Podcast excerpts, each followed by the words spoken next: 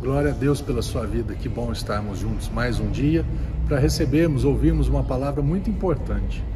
Imagino que muitos já entenderam isso, mas muitos ainda não entenderam. E meu desejo é que você compartilhe com essas pessoas. O que? O que Paulo falou aqui no capítulo 3, versos 23 e 24 de Romanos, ele diz assim: Porque todos pecaram e destituídos estão da glória de Deus.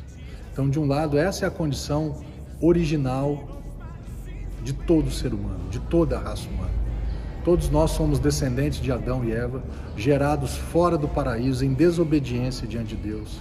Nascemos agora a imagem e semelhança não mais de Deus, mas a imagem e semelhança de um Adão e de uma Eva caídos, né, desobedientes, espiritualmente mortos, com o nosso corpo e a nossa alma né, destituídos daquela glória anterior, daquela eternidade perfeita, de sentimentos, emoções, perfeitos.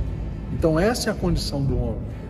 E além da condição, ainda cometemos pecados. E o que, que acontece aqui? Estamos destituídos. A glória de Deus, a presença de Deus não está em nós. Como reverter e mudar essa condição? Verso 24: sendo justificados gratuitamente por Sua graça.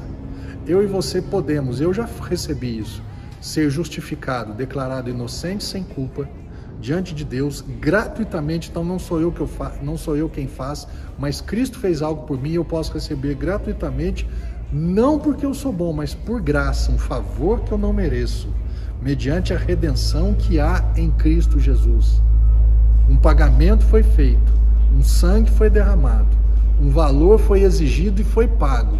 E agora você e eu podemos ser redimidos, resgatados daquela velha condição e nascermos de novo e vivermos numa no, em novidade de vida, baseado no sangue de Jesus, baseado na morte e na ressurreição de Jesus Cristo em nosso favor.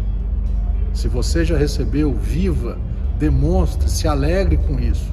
E você ainda não recebeu, que você passe essa mensagem para que as pessoas recebam essa verdade, sejam justificadas gratuitamente pela, pelo sangue de Jesus Cristo.